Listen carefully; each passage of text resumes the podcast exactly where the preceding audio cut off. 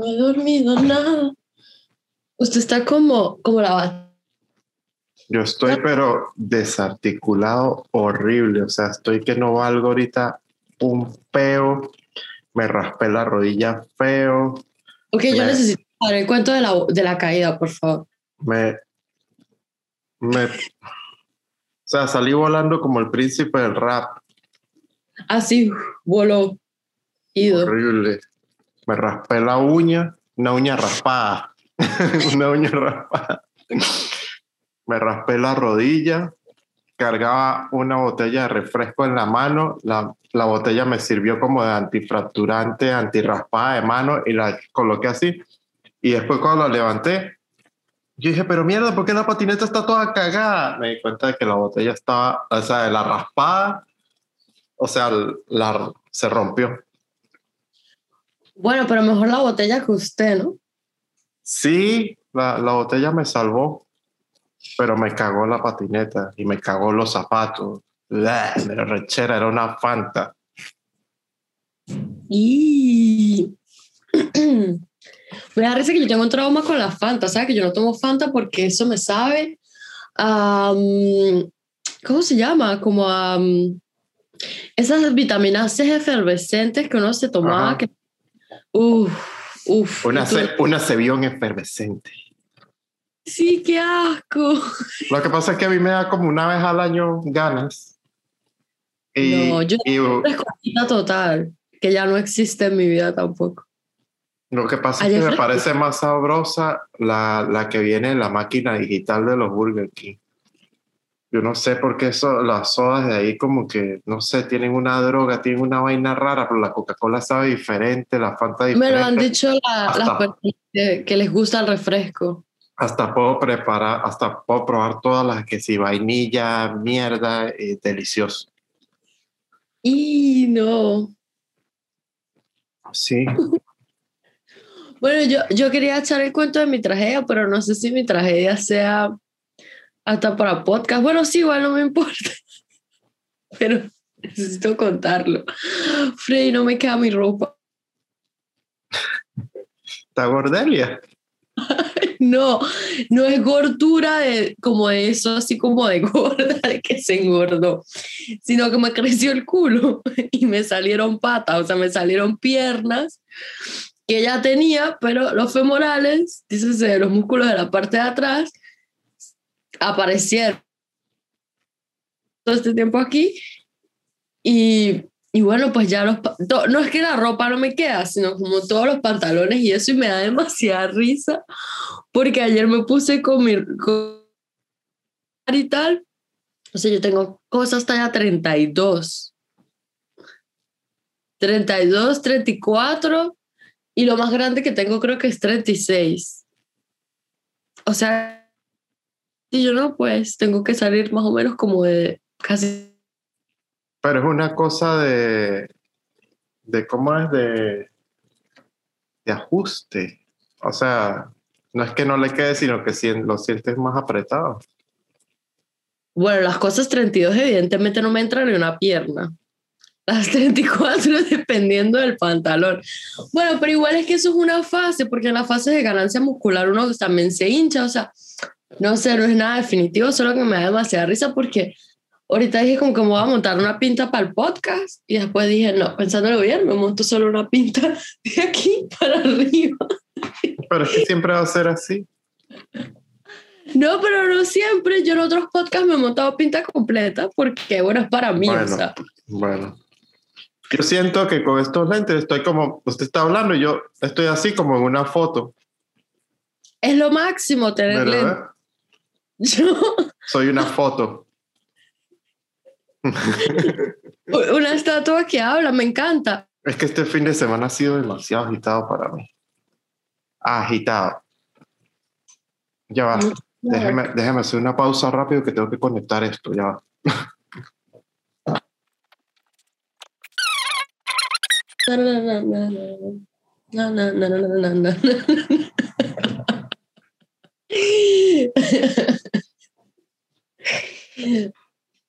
La locura, una cosa así. ¿Qué? ¿Qué? Yo que ya estoy en la demencia, cuando edite el video le va a dar risa. Ay, necesito... Bueno, volví. Bueno, ya está hecho, hecho su cuento de transformación. No, gente, pero conchale. No se ha terminado, sí que, o, o- o hay más. No, ese era el cuento que me dio risa porque me acordé hoy que me, hace ratito me fui a poner la ropa y dije, no, yo como que me pongo unos pantalones cómodos. No importa. Como estoy pero vuelto nada. Eh, Bueno, Ya va, me arrodillé a recoger un cable. ¡Ah, rodilla! Tengo raspada. He visto el mal de vacunado, que es que a la gente se le olvida que el brazo duele después y se recuesta, le dan coñazo y todo el mundo, Dios, no. Pero ya va, escuche, quiero hacer algo importante. Quiero decir que Frey y yo nos estamos viendo después de casi dos semanas por mi culpa, Gracias. porque he sido irresponsable con el podcast y hoy finalmente estamos aquí grabando y bueno, quería, quería hacer, son las 5 de la mañana en Miami, Frey hoy quería dormir temprano y eso No se que- pudo. No se pudo porque aparte, pues, a mí me salió una broma en South Beach y de paso me tocó, bueno, por eso fue también la- el accidente que tuve, porque yo no quería bajar con el carro, entonces me, me dio fastidio y ni Miami Beach, en la parte del sur está como muy vuelta loca. Entonces, las personas que me iban a ver iban a estar en la parte más turística. Entonces yo no, mejor agarré un autobús, bajé en autobús con patineta. Y de repente el autobús empezó a desviar por, por otro lado, que yo dije, bueno, aquí me paro, pa, me bajé, patineta, ¡pum! Llegué rápido al sitio, en la patineta. Pero después de regreso, la persona que me dijo que me iba a subir, no me subió. Entonces yo le dije, al diablo, yo me lanzo en mi patineta. O sea, me dijo, pero agarra un Uber, un, un Lyft. Y no sé, yo lo, yo, lo, yo lo pude haber agarrado, pero me dio ladilla. Y yo dije, mejor me tripeo lanzarme por el bulevar, o sea, solo, oscuro. Igual aquí no me van a joder. Pero en patineta, o sea, lo que me maltripeaba era no, te, no cargar unos audífonos. O ¿Quién sea, no, no, no, no, no los cargué. O sea, aparte de que los que tengo los tengo dañados y como que Bueno. casi nunca los uso. ¿Qué? bueno, yo porque no tengo carro, entonces que mí los audífonos son parte esencial de mi ser. Entonces yo dije, no, pues yo me lanzo todas las cuadras que me tenga que lanzar. Yo sabía que me iba a tirar como, como hora y media, dos horas patinando. Pero en Pero plan, al borde, sí, en plano, al borde de la playa. Lo que pasa es que una parte del bulevar estaba trancada. Entonces me tocó salirme a una parte de acera y había tráfico peatonal porque había mucho borracho, mucha rumba. Pero una cosa horrible, ya, ya se la muestro acá. Déjeme ver si yo tengo una foto acá de ese tráfico. Es más, no, no era tráfico y obstáculos. Tráfico con obstáculos, obstáculo, Chiquitas valían más. Mentira. O sea, horrible, horrible. Ya va. Déjeme ver. Coño. Bueno, Pero- mientras- Era, era, era una imagen horrible, o sea, esos obstáculos, mierda. O sea, gente destruida. Aquí lo conseguí. Miren esta vaina. Vamos a ver si se puede. ¿Qué es eso? Una gente caída en el piso ya de la pea así no pudo. O sea, de cabeza clavado en el piso, eh, navegando en su propio vómito. Bueno, hoy por lo visto el podcast va de, de- Yo estoy haciendo material para las redes, así que es una historia de constancia. Hoy hay podcast incomprendido por aquí. O sea, hay, hay pocas grabándose. No, no hay todavía disponible. Ajá, pero yo quería, como hay, hay algo, ah, ya saliendo del tema, llegué a mi casa, logré llegar, eh, pero llegué vuelto a nada porque, bueno, eh, cansancio está pateando en esa patineta y aparte de que justo empezando el, el viaje, me di el bollo, entonces subí con la rodilla jodida también.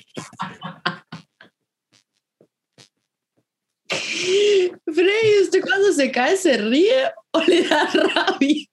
Me dio rabia y sentí pena porque me caí en una, me caí en una, o sea, fue feo porque tú sabes que está la acera y hay una calza, o sea, una bajadita la calzada para, para la, o para silla, sí, para silla de ruedas. Y de paso ahí está el la textura de, la, de las personas ciegas. Entonces yo confiado le di, porque yo las paso normal, pero esta yo no sé, y como era de noche, pues no había mucha luz ahí, seguro había un poquito más levantado, y yo he salido y he caído mitad de la calle, o sea, pudo haber sido feo, o sea, que de repente un carro hubiese pasado, me se llevado también. No, no, mal, Mal, mal episodio, malo. Y ya me, ya me había pasado, eso, eso me pasó de acera a calle.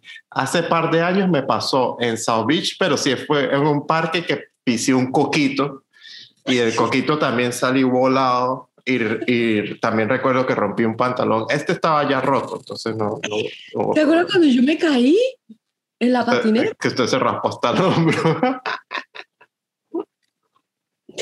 ¿Sabes qué?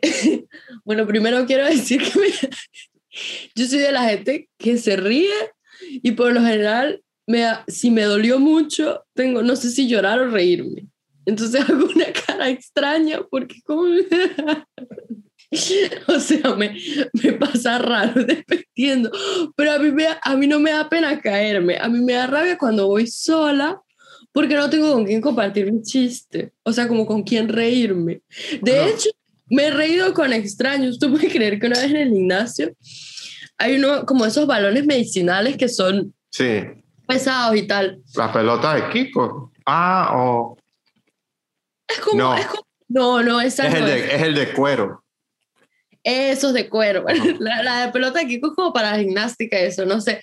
El caso es que yo estaba tirándola contra la pared, y entonces el ejercicio es estirarla, sí, hacer una sé. y a subir y me ha caído la pelota en la cara, pero, o sea, no me pegué, pero me dio demasiada risa. Y yo, obviamente, a lo que me cayó, pues me cayó, pero yo ya estaba sentada casi en el piso y yo me dejé caer y se lo juro que pasé unos minutos como en silencio, así, como riéndome mute. Y cuando me volteé, había un chamo que se estaba riendo porque él también me vio. Y como él vio que yo me reí, pues él dijo, pues yo también me y yo lo miré y le dije, usted me vio, ¿verdad? Y él sí. No, yo, yo no sé si me vio alguien o qué. Yo, o sea, yo lo que hice fue que me quedé asombrado de, de lo aparatoso que fue. Pero de una vez... Pero, siempre son muy aparatosas. Pero yo de una vez me levanté y me devolví a buscar la patineta y después fue que me preocupé. O sea, no sé si alguien me vio o qué. Después fue que me preocupé porque yo, pero ¿de dónde me estoy echando yo toda esta fanta? Y cuando veo la botella toda rota. bueno, rechera. ¿Sabes qué? Debo confesar que yo hace poco tuve el pensamiento de si comprarme una patineta era una buena idea o no, porque yo tengo unas zonas tatuadas que si me caigo y me caigo en un tatuaje, me imagino que mal. O sea, yo no sé cómo será ese tema. Si uno se cae, se tapa sobre un tatuaje, se lo cagó, punto. ¿No? No sé, no, si no, no, tengo antecedentes. si hay alguien aquí que sepa eso, que nos dé un comentario. Bueno, este podcast ha estado trambólico. Estamos dispersos los dos, eso es lo que pasa. No, pero voy a poner orden ya. Okay. voy a poner orden con odio. Ok. Que porque también eh, estamos debiendo algo de que la gente pide que hablemos de fotografía. Entonces, yo tenía un odio sobre fotografía, ah, pero y entonces sí, entonces nosotros tenemos cuentos, tenemos, bueno, vivencias y también cosas que nosotros también analizamos y decimos, coño, pero ¿por qué? ¿Por qué? ¿Por qué pasa esto? Bueno, y como yo ahorita he estado como también en muchos eventos otra vez, entonces cuando lo tengo en un Instagram TV mío ese odio, por cierto. Yo soy fotógrafo de eventos eh, y trabajo mucho también con bares eh, y odio cuando hago fotos en bares que las mujeres crean que se están haciendo una sesión de fotos ahí conmigo. Las odio, las odio porque fíjense, fíjense esta situación. O sea, a, mí me gustan son las fotos como naturales, que yo logre captar sin que se den cuenta. Pero ellas, pero ellas a veces me ven con la cámara y tal, y ay, tómenos una foto. Ok, les puedo tomar la foto al grupo, bien, pero yo quiero tomarle una foto al grupo en el ambiente como es, o sea, felices, gritando, sacando la lengua, jodiendo, o sea, están en una fiesta, están en una rumba. Entonces, imagínense un grupo donde todos están, y de repente hay una que está se ve la más desubicada en el grupo horrible. O sea, eh, fuera de contexto. O si no, se para sola, ay, tómame una foto y posee mis, yo no sé qué tal, revisa, ay, no, tómame otra que, ay, no, que la, eso se ve feo. Y bueno, yo porque esas fotos, mi trabajo no es publicarlas, mi trabajo es hacerlas y entregarlas a una oficina y la oficina se encarga de escoger y montar. Pero hay unas que dañan la foto, o sea, un grupo bien de ping y de repente hay una ahí en el medio de un lado en otra nota de mi Venezuela. Entonces, odio que si estás en una fiesta, vive el momento, tómate la foto disfrutando, no la poses. Además, vas a salir mucho más bonita, porque fíjate, estás en un ambiente de discoteca, estás bailando, estás jodiendo, estás de pena, no sé. Sales más bonita si tú estás haciendo una mueca o gritando, porque ahí no van a decir, está fea, está bonita, está, no, sino está disfrutando. Eso es todo. Eso es todo. Bueno, yo me sentí con ese odio como un poco chamuscado. ¿Por qué? Porque yo soy de la que siempre posa en el grupo. Pero es, que pero es que es un odio, es un odio con consejo. Ah, claro, es un, eh, lógico. No, y yo le doy la razón. Pero le estoy dando el consejo para que salgan súper bien. Exacto, no, yo, yo pienso que aquí también el peor es que como que uno no agarra a un fotógrafo que está haciendo su trabajo en un sitio X, o sea, una gente que uno hacerse sesión de fotos, que eso sí es como no go. Por ejemplo, si, si yo, por ejemplo, estoy ya aquí en una fiesta, yo no voy a foto y de repente yo, posando así como que, ah, o, no, o, no, estoy viendo, sino, foto, ¡Eh, eh, ah! mira cómo, cómo cambia la broma, como me voy a ver súper mejor si estoy haciendo estos gestos, ¡eh, eh quiero foto! Y esa es la gente que como que le tapa la cara a otra gente. Porque ni cuenta se da. Pero si yo estoy solo, voy a salir súper bien así, porque estoy disfrutando en el momento y es una foto de ese sitio, de ese contexto. Sí, comparto el odio. Así que bueno, es un consejo para ti también. Que se, que se, que empieza, no, no me tomen fotos. Y uno, amiga, pero... Usted sabe que a mí me han pagado por eso. Me han pagado... fotos? Me han pagado por no tomar fotos. O sea, a mí me contrata una compañía, yo llego al, al sitio y hay gente que me dice, mira, yo no quiero salir en ninguna foto de estas, de las que estés tomando. Toma esto y me dan dinero en efectivo. Eso es una gente que se anda portando mal y que no puede salir a la luz pública. Porque de paso, yo, yo quiero echar un cuento aquí a propósito de la gente que sale y se porta mal y se quiere esconder. Yo debo decir que yo soy eh, buena stalkeando, muy buena, pero como que no, yo no soy una mujer guayma, pero yo vi, Frey, por favor. Es que me ahogué, me ahogué con la bebida. Sí, pero me asusté. No, no se me puede morir en un podcast aquí grabando porque... Ajá. Aquí está Freddy Foto otra vez. Y, y, el caso es que vi a dos mujeres reconocer un brazo en una foto de una rumba. De Como este brazo peludo. Era un brazo peludo. Bueno, el, por, la, por la camisa que era la matadora del rumbera. O sea, como que esa camisa lo viernes. Y que más nadie lo tenía. Y que fue claro identificar los pelos más la camisa, era como una, una ecuación. Claro, pero yo estaba sentada viendo la ese mismo instante y a mí me pareció tan increíble como inmediatamente fue, ahí está el brazo, él estaba ahí. Y ese tercio de brazo fue suficiente para que ese cristiano cayera, que sí se había ido de rumba y que no estaba en la casa como había dicho. Por eso pasan esas cosas, Freddy, que usted lo agarra y le dice, no, mire. No, para mí, para mí genial. Genial de que me den dinero por eso. Dinero, dinero para no trabajar. La privacidad tiene un precio. Pero, pero no, pero tiene que ser nada más una persona, porque imagínense que muchas personas, entonces me quedo como que sin material, ¿a quién le, a quién le voy a hacer fotos? Si me sacan a patadas del sitio, no sé. No, no. Pero bueno, cool.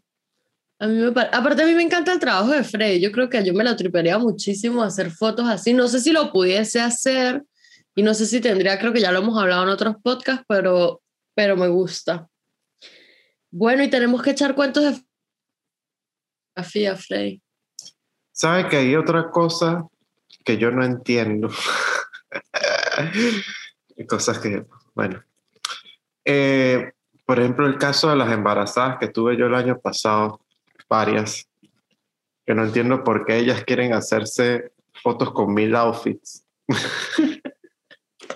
Porque el problema con las embarazadas es que hay... Yo creo que hay una confusión de lo que son fotos de embarazo. O sea, yo tengo la sensación de que hay mujeres que se hacen las fotos del embarazo para mostrarse ellas y son como esas mujeres que salen entaconadas, unas telas, unas cosas y mucho maquillaje. se supone que, o bueno, yo no sé cómo lo ve Frey, pero para mí, yo nunca estaba embarazada, no creo que lo esté, pero si estuviese embarazada, pues me gustaría hacer un recuerdo de la barriga, ¿no? De, de que estoy pasando por esa etapa, como que no, el foco no soy yo, yo como yo, la rostra yo. Es que a mí, a mí me ponen a parir porque a parir también. Y me acuerdo que, bueno, una de las fotos más exitosas de mi cuenta de Instagram soy yo con una barriga. Porque yo mamando gallo, pues como me habían eh, caído todas esas embarazadas, pues yo un día almorzando vi que tenía todo el set ahí puesto y yo dije, voy a meterme esta almohada en, en, de barriga y voy a decir, yo soy el fotógrafo que te entiende porque también estoy embarazado.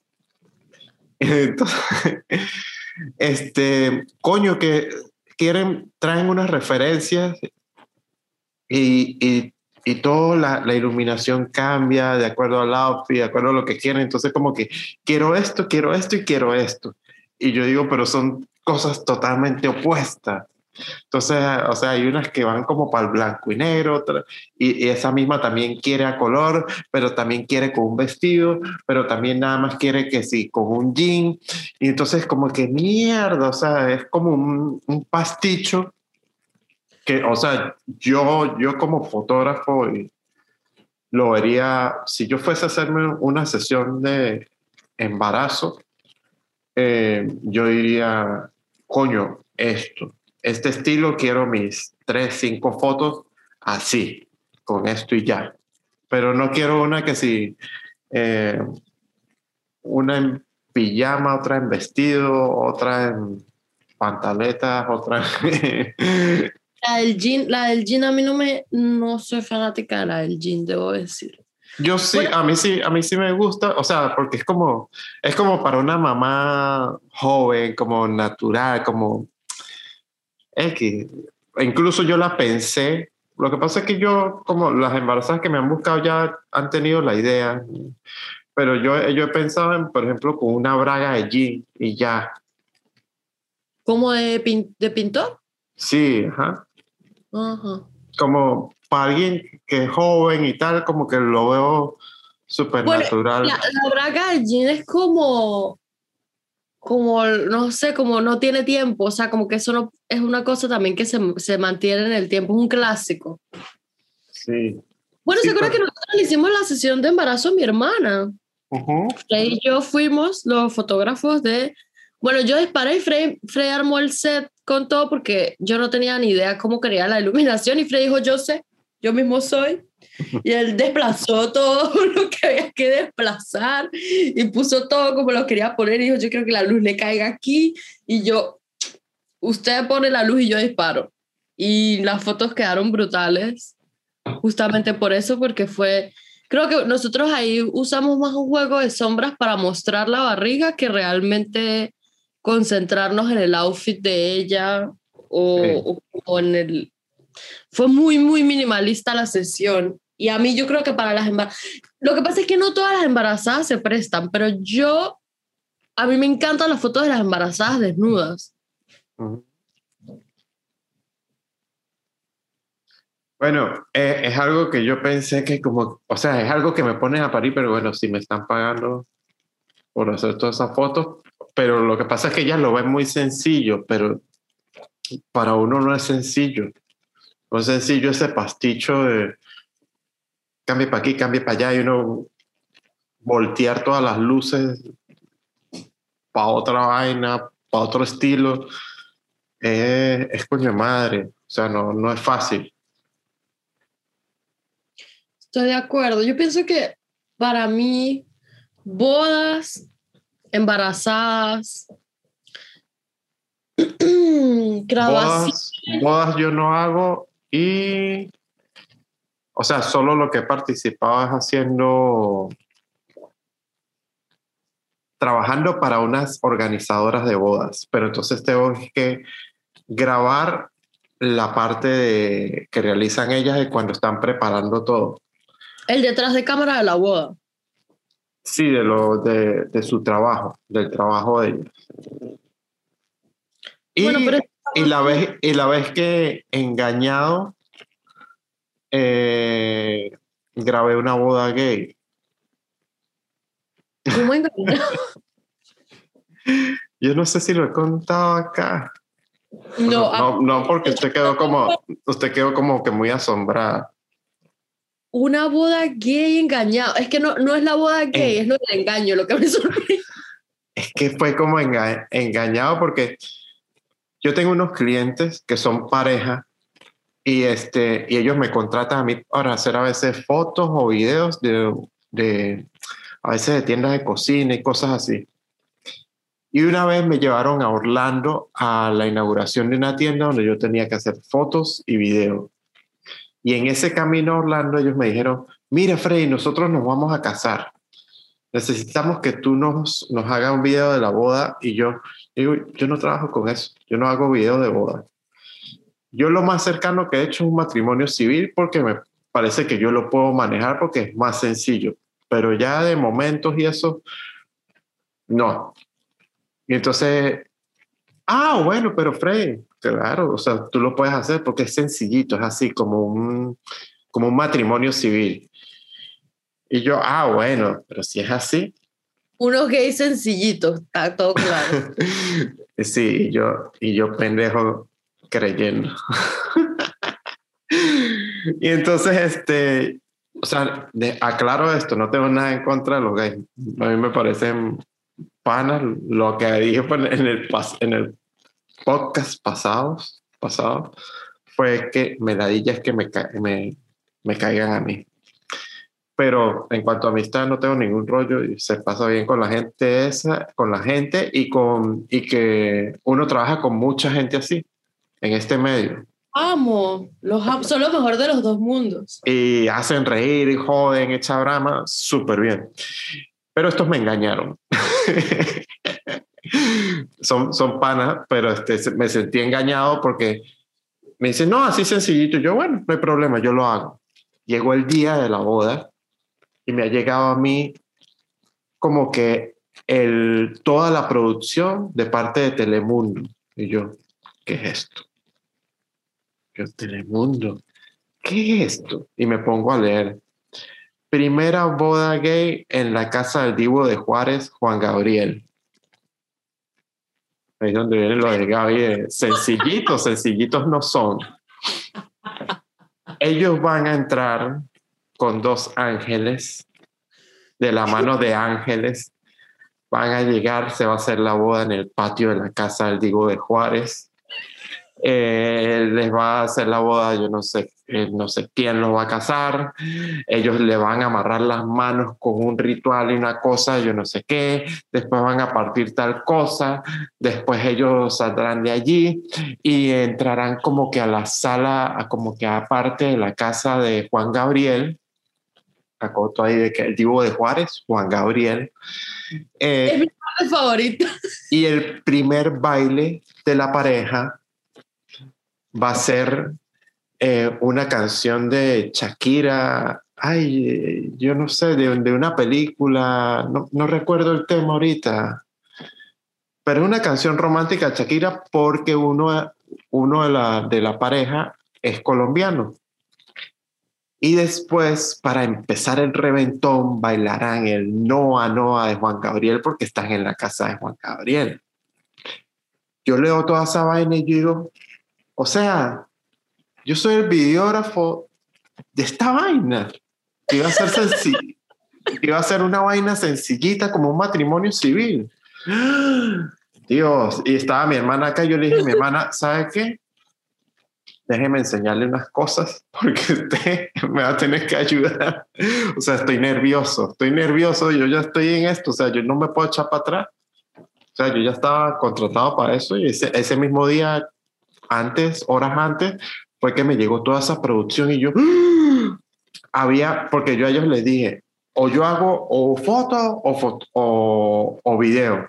Y ellos como a mí me, me habían, yo he trabajado más con ellos con parte de video, entonces pues ellos me lanzaron lo del video. Habían contratado a otros fotógrafos, pero justo eso fue para la fecha de diciembre, si era diciembre, y ya aquí en el mes de diciembre oscurece cinco y media de la tarde, negro. estábamos en la, en, la, en la casa de Juan Gabriel, que era como una casa de, no era una casa muy grande, sino era como una casa de campo, pequeña, eh, muy sencilla, pero él había escrito ahí varias de las canciones famosas de él. Y este, el patio donde se casaron no había ni una sola luz. O sea, no había focos de nada. Y aparte ellos antes de empezar la boda estaban dando una entrevista a personal de Telemundo. Y ellos estaban primero saliendo de eso y yo mira, yo al fotógrafo lo conocía, que es un español eh, súper de pinga, y, me, y yo le digo, mira, yo no veo, nos estamos quedando sin luz. Si esto no empieza ya, estamos fuera, estamos jodidos yo me acuerdo que yo los busqué, yo traté como que interrumpir la entrevista. Yo como que, empecemos, papá, tengo que empezar, se tienen que casar ya. Si no, estamos jodidos. Y este, gracias a Dios la broma empezó y se acabó, se fue la luz, pero en la raya. O sea, yo me acuerdo cuando ellos partieron algo que tenían que partir contra un, no me acuerdo, como, como una mesa o algo, fue como que, ¡pah! Yo, y, y, yo me acuerdo que me asusté porque yo no sabía si yo había agarrado esa toma o no. O sea, yo grabé, pero, pero yo decía, ya no había nada de luz. Pero gracias a Dios la, la agarré. Y me acuerdo eso después salió en la televisión, salieron mis tomas, salieron. O sea, una locura. Y yo, Dios, en lo que me metieron estos carajos. Y bueno, pero gracias a Dios lo, lo, lo saqué adelante. Engañado, ¿ves? Ahí está mi cuento de engaño. Lo mano, es que cuando usted dijo una boda gay que dijeron que algo sencillito me pudo dar fue risa porque yo ya veía venir el show láser así, producción. Sí, sí. Pero como me, me, muero demasiado de la risa que se casaron en la casa del tío de Primer, o sea, era, era, un, era como que en la vaina, o sea, era, era notición porque primera boda gay que se iba a hacer allí. Yo no sé si se habían hecho bodas, otro tipo de boda, pero esta era el, notición. Bueno, porque yo sé que Juan estaba orgulloso de esa decisión de que la casa de él se usaba para eso. Bueno, echando cuentos de, echando cuentos de, mm, ir a fiestas o aparecerse en eventos a tomar fotos, yo tengo que echar un cuento aquí de nosotros mío, particularmente. ya Freddy se está riendo porque ya Freddy sabe que va. A mí alguien, ahorita ni siquiera me acuerdo quién fue, pero... ahorita que usted va a echar ese cuento, yo me siento ahorita, ahorita estoy en el mismo mood de cuando estaba ahí destruido. ¿De dónde veníamos nosotros? ¿De una clase? No, yo usted no fue a clase y yo sí fui. Y yo era el que estaba escoñetado. Puede ser, no sé, no me acuerdo. Lo que sé es que a mí alguien, eh, Fantasma me escribió como que, mira, necesitaron una fotógrafo por unos 15 años y tal.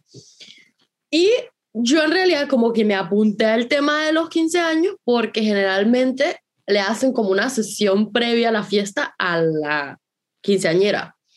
Y yo quería hacer esas fotos, o sea, a mí como que lo que me daba ilusión de la idea era hacerle las fotos a la carajita y tal, sea, que fuera así como, como la parte un poco más artística de la historia.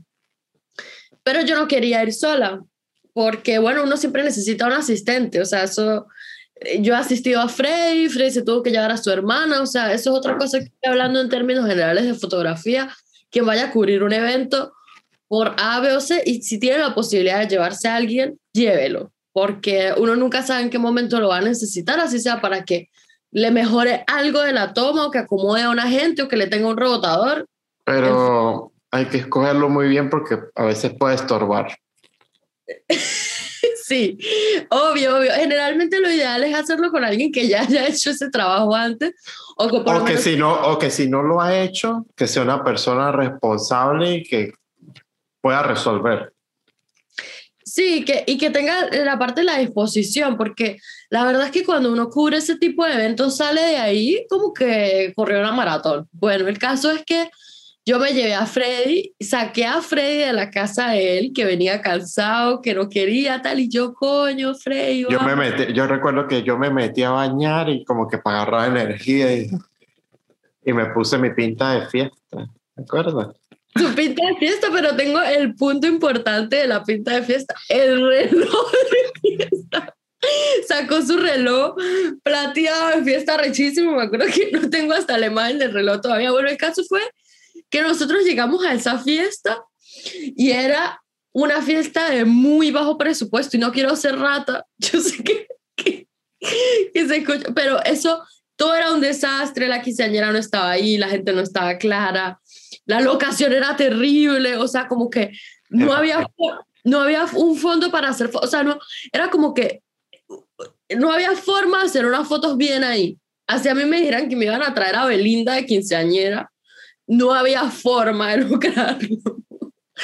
Y yo le dije a Frey, Frey, ¿sabe qué? Nos vamos.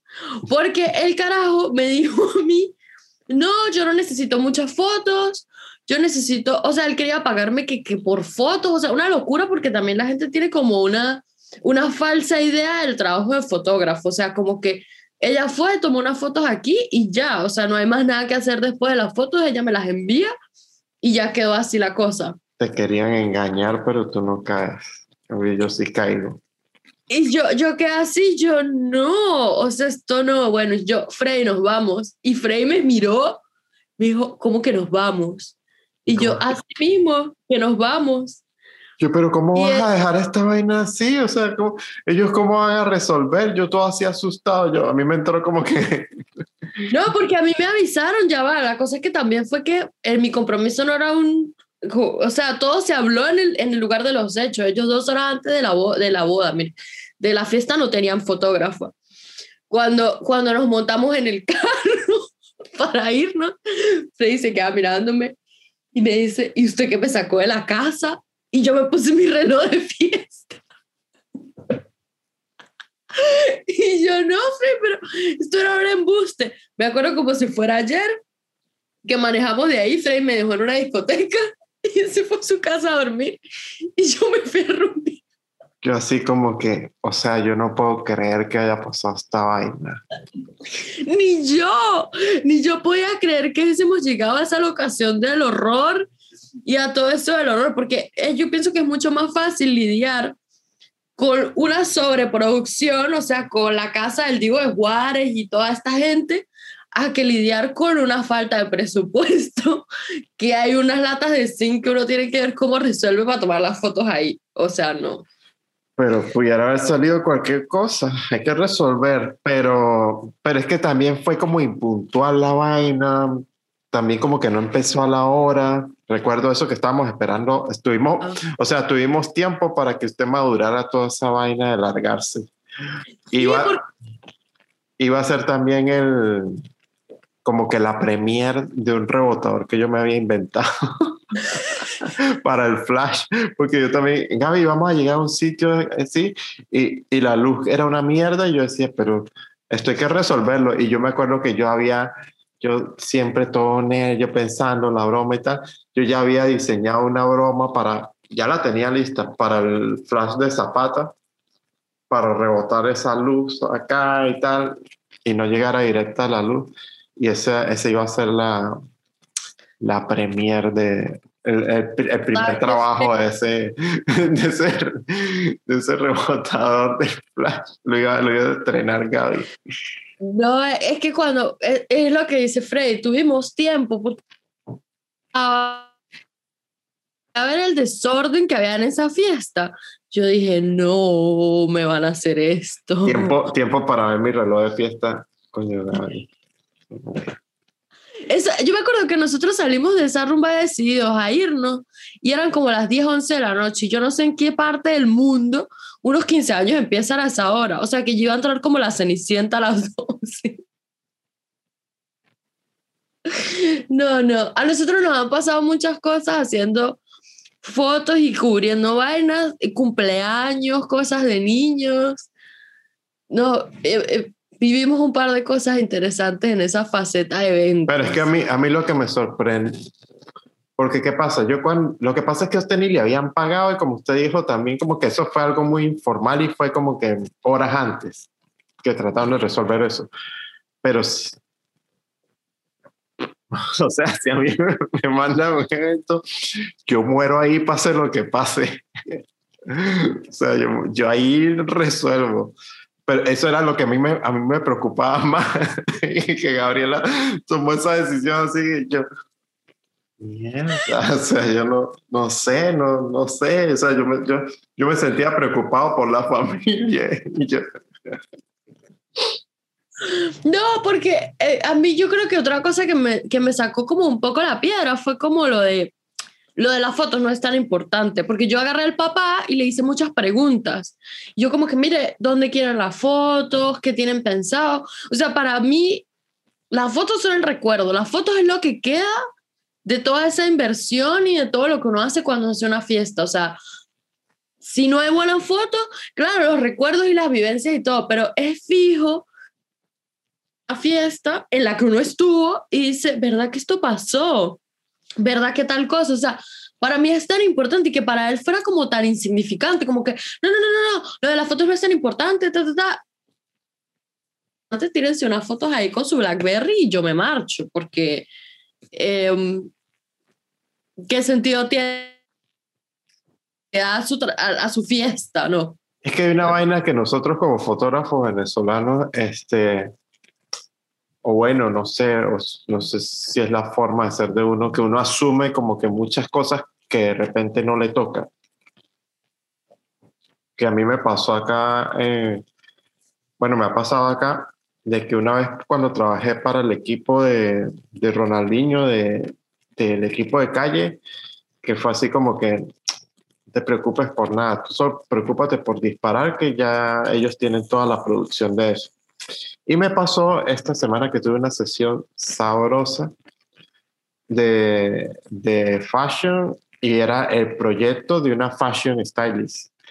Entonces este, me sentí como que bien porque ella ya tenía planificado todo el concepto, ya se había buscado todos los materiales, eh, todo lo del, todo los fondos, eh, que voy a necesitar tal equipo, tales burbujas, por, eh, porque era una broma que se llamaba el concepto, el concepto se llamaba Into, Into the Blue, y que también necesitaba un proyector, ella, ella tenía todo, o sea, es, un, es la producción, o sea, ellos están encargando de su proyecto. Y yo llegué allí, o sea, está modelo, maquillista, fashion stylist, un videógrafo eh, y el tutor que era como el que iba a evaluar el proyecto de ella, porque ella estaba en una escuela. Y me pareció súper, súper bien estar en una producción así, porque me sentía como que todo se está haciendo bien, todo se está, o sea, como que cada quien se está ocupando de su parte, y no es como que cuando uno está haciendo de repente la foto y, pero, ¿y tú pudieras hacer un videíto? Que yo lo hablaba eso con el, el videógrafo, yo le digo, todas las personas, todos los clientes que agreguen el hito al final, fotico, videíto, es porque es facilito y es como que no, o sea, lo odio, no, no puede ser así. Entonces, pero, pero eso es fácil. Después de la foto, hazme un videíto ahí rápido. Como que mierda. Eso no es así. Y me ha pasado de que cuando a veces estoy trabajando con algo donde yo quiero yo no soy videógrafo, pero quiero hacerlo un poco mejor, entonces que si conecto la cámara al gimbal, que si yo no sé qué, que si la configuro, tal. Entonces, en medio de, mientras uno está grabando y la cosa, ¿y será que me puedes hacer una fotico rápido? Y yo como que me quedo así como que no, o, o sea, ya como que ahí es, ahí es la oportunidad para uno hacer el trabajo mal porque entonces tú desconectas la cámara de la broma, la sacas para hacer la foto, llegas y borras algo de la configuración, vuelves a conectar mal, no sé, X o Y, y después uno queda como el malo de la película. Porque, claro, porque la ignorancia es osada.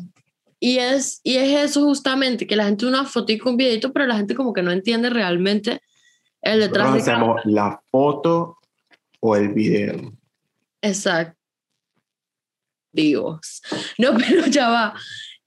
Lo que dijo Frey, yo creo que es muy importante porque es cool cuando el fotógrafo se puede concentrar en hacer buenas fotos porque todo lo demás ya está cubierto. O sea, ya hay una producción detrás del trabajo y, y es interesante porque yo estuve revisando aquí en Alemania el tema de estudiar eh, parte de diseño de modas o algo en la dirección. Y me encontré con una de cosas que uno puede estudiar, que van desde producción, estilismo, eh, o sea, las variantes, porque los fotógrafos pro, pro que ya trabajan para, para, o sea, que están dedicados a eso y que trabajan para producciones grandes, ellos llegan a donde disparo. O sea, la modelo ya sabe qué va a hacer, el vestido ya está decidido, le comparten un poco de la idea, pero ya, eso fue todo lo que, lo que, lo que tuvo que hacer. Y yo lo he vivido de trabajar con alguien, cuando le hice fotos a mi amigo, yo no tuve que decir nada, yo no tuve que acomodarlo, yo no tuve que... Él hizo todo. ¿Qué muestra Frey? Que le iba a mostrar ahorita que usted está hablando de eso. Déjame ver si puedo enfocar aquí. Ahí se ve, ya. Sí, perfecto. Se ve. Entonces se ve como el PDF que me, que me enviaron de. Ay. Sí, de, la, de la inspiración, de cómo va a ser el, los outfits. Eh, ay, eh, en otra dirección. Eh, cómo van a ser los fondos, eh, cómo va a ser el make-up. O sea, todo planificado de buena manera. Ay, no puedo, no se ve más. es que es obvio, esa, esa es la cosa, que que para que una producción salga bien y para que el, fotógrafo pueda hacer su trabajo bien y pueda eh, lograr lo que quiere, el, producto que quiere, necesita tener cosas también definidas. Es lo que digo, cuando, cuando uno tiene un... ya empezamos mal. Pero le cuento una vaina, que fueron muchos retos. O sea, no fue, no fue una vaina fácil porque entre un cambio y otro, mientras se iba acomodando la, modelo con la maquilladora, coño, que ahora necesitamos la foto proyectando de fondo agua. Y entonces, esos eran retos, porque mezclar una luz continua con una luz de flash, todo eso, pues hay vainas que uno no siempre está haciendo. Entonces, para mí fue un reto total. Y, y súper bien que estaba su tutor, que era también, que era fotógrafo, entonces con él compartía como que parte de la técnica. Entonces nos colocábamos, medíamos las luces, probábamos. Fue una experiencia súper, súper cool. Claro, es que eso también es cool cuando uno trabaja con alguien porque puede como, como lo, que, lo que hablaba de cuando hicimos las fotos con mi hermana, que teníamos la, como que podíamos nosotros discutir, bueno, ¿qué hacemos aquí y tal? A mí también me gusta tener como una opinión de alguien más. Que me pasa también cuando voy a seleccionar fotos. Eh, y hay gente que me dice, pero usted es la fotógrafa, sí, pero quiero el ojo de alguien más porque a veces uno eh, se encaja en una cosa que le gusta y no ve que de repente hay otra foto que tiene mejor y eso está cool. Freddy, ¿cuánto tiempo tenemos nosotros aquí hablando? Eh, vamos para 46 minutos. Oh. Ha pasado lento, siento. No sé. No va a cantar, no va a cantar porque... siento que hemos como que hablado mucho y no, no hay poquito tiempo. Bueno, es Uña raspada, rodilla raspada. Pantalones que no quedan. Este podcast estuvo raro. me interesa saber qué va a salir. Estuvo medio pasticheado y como una ensalada loca. Fue un mix de cuentos extraños con un toque de odio. Pero bueno. Yo creo que hay, hay mucho más tema que hablar de fotografía también que ahora no se me viene a la mente. Pero, pero, hablamos más que todo como cosas de odio, no cosas técnicas. Engaños de esta novela del vivo de Juárez. Vamos al Noa, Noa, Noa, Noa, Noa, Noa. Tengo, tengo un punto que echarle. ¿Qué? ¿Se acuerda que esto es como un último cuento relacionado ha contado en otro, en otro podcast, que usted dijo que, que el Jerusalén ese lo tenía hasta aquí, que todo el mundo hizo ese challenge y no sé qué. Y yo le dije a usted, no, eso aquí no llegó. Que ¿Está entrando allá? No, no, lo vi. Estaba revisando la página web de uno de los cruceros con los que nosotros trabajamos en la oficina y entonces estoy buscando una información y tal, y de repente me sale un video abajo de la gente por allá en el... En el Jerusameleando. Ah. y me dio mucha risa. Y dije, Dios mío, hasta aquí llegó esto. No hay fronteras sobre el agua. Ay, Jerusalén. ¡Qué terrible! Pero bueno, eso, ese cuento tenía que le quería contar a Freddy desde hace tiempo y bueno, ya que lo hablamos por aquí también. Bueno, hablamos de todo un poco, hablamos más que todo del odio y de las cosas del lado oscuro, pero es que tampoco sé hasta qué punto la parte técnica sea Yo estoy bien oscuro hoy. Freddy vino en, en modo show feliciano. Así como con unos lentes. como sentado así en una esquinita. Es que coño, ha sido un fin de semana agitado. Él todavía vive. Cheo.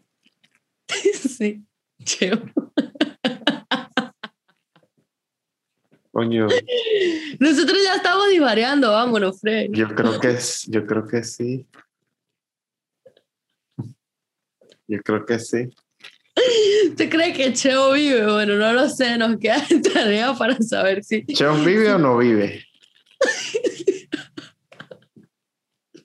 ahorita, ahorita, claro que sí vive, él sacó una canción con Bad Bunny. Ah, sí. desde que, en aquel entonces Pastor López dio una curva peligrosa y se metió en el reggaetón, yo siento que Pastor López sí murió. Con me enteré porque yo tuve la oportunidad de compartir con Pastor López acá. para ustedes aquí donde ven a Freddy, ya va, quiero, quiero aclarar, aquí donde ustedes ven a Freddy, él ha, él ha estado en, en, un faranduleo terrible en Miami desde que está allá, accidental, accidental, ojo, porque yo creo que cuando uno es del tipo de personas a las que no le importa la farándula, pues entonces le pasan cosas de ese tipo. Y como a Freddy le da igual, pues entonces Freddy no, que estaba ¿qué? ¿Con quién? o sea, ¿por qué? O sea, no es que no me importa, o sea, uno está pendiente, o sea, uno sabe, pero como que no, no quiere eso, o sea, no desea como que, ay, yo deseo eh, hablar con esta persona o encontrarme con esta persona, sería de pinga. Y, tiene, que, tiene que echar el cuento que para mí su highlight 2020 de trabajo de Leaf y Uber Eats y todo esto fue que le haya entregado comida a Camilo. Y me dice, epa, llevé un sushi para casa de los Montaner y yo. Sí. Pero no, a mí, lo, a mí lo que me dejó loco fue es que eso, por ejemplo, ese caso es como que un contacto así rápido. Pero, por ejemplo, con el caso de Pastor López fue como que un compartir con el, el, el, como que el cantante de las navidades de uno. el ídolo y tías y madres y representantes de la generación suya y mía, porque Pastor López no, él no tiene, o sea, él no se vence. Sí, por eso es que me, por eso es que sé que, que falleció porque, o sea, compartí con él como que el año antes de que muriera, que me lo, me lo, nos lo conseguimos en una cadena de comida rápida y él estaba solo y yo estaba con otro cantante que estaba trabajando. Y él me dice, mira, pastor ahí, que no sé qué, y lo llamamos y él se sentó a comer con nosotros, a echar cuentos, nos lo llevamos a una prueba de sonido, en la prueba de sonido él estuvo mamando gallo, tal, y yo, o sea, eh, ¿qué, qué, me iba yo a imaginar esta vaina? Estoy compartiendo con Pastor López, que no es un ídolo de, uno tampoco, pero, pero es, Vamos a estar es un personaje. Obvio, uno se sabe las canciones de Pastor López. Yo no voy a decir que es que yo lo voy a decir, oh Dios mío, Pastor. Pero, pero. Pero súper buena persona. Un, señor. Sí, eh, eh, cómico. Y usted sabe que yo. Y es un rock, eh, o sea, era un rockstar. sí, un rockstar. O sea, los cuentos que echaba o sea, ya, ya, él estaba en un nivel que él no le importaba nada y él decía, si a mí me llaman un, 30, un 31, porque esas eran como que sus fechas, como que el 31 de diciembre en tal sitio o en tal hotel a, a cantar, él decía, mira, yo cobro lo que me dé la gana y si no me lo pagan, me vale. No voy. Y ya, o sea, no, no le afectaba en nada. Porque es que él vivió, o sea, yo creo que Pastor López sí vivió la época, los años dorados de la música, de vender CDs y de, mm, llenar conciertos, plazas. acetatos, cassettes. Toda esa evolución la vivió él y de llenar plazas y de llenar y vender entradas de gente que se, se moría porque la única posibilidad de ver a un artista así realmente era como ir a un concierto. De resto, fiesta de fin de año. También, bueno, para la gente, exacto, es que esa era la otra, que esa gente lo llevaba mucho a eventos privados y, y cosas. Es por sé que yo por mucho tiempo juré que Pastor López era colombiano hasta que alguien una vez no sé si fue que lo googleé, no sé cómo salió el tema, pero descubrimos que él era de Barquisimeto. sí, es de Barquisimeto, pero era una estrella también para los colombianos. Y me acuerdo que yo me tomé, no sé si fue que me tomé, no, le tomé una foto a él, o sea, rápido así con el teléfono y se la mandé a alguien, como que, ¿saben quién es él? Sí, a usted. O sea, creo que se la mandé a varios. Y como que había gente que no, ¿quién es ese? Y yo digo, Pastor López, pero ¿y por qué no tiene los anillos? y la gente lo, lo, identificaba con los anillos porque él tenía muchos anillos en las manos y nosotros también le preguntamos esa vaina y él llegó y se metió la mano en el bolsillo, aquí tengo anillos. Es que yo le iba a decir si se lo consiguieron comiendo, ¿qué querían? ¿Que, que pasó López comiendo pollo frito con los anillos? No, no pasa. o sea, pero bueno, él tenía una personalidad eso que fueron como sus, sus referentes. Estilo muy, muy estrambótico, muy de unos, de unos estampados, de unos asuntos, así como medio Walter Mercado, la cosa. Exacto. yo vi el documental de Walter Mercado porque Frey me lo recomendó y me hice fan de Walter Mercado durísimo.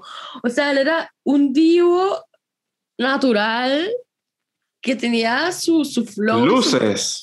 Venga. Exacto, él era así como... Mucho. Bueno, pero vamos a amor. despedir, vamos a despedir este podcast. Vamos a despedirnos con mucho, mucho amor. Él me encantaba.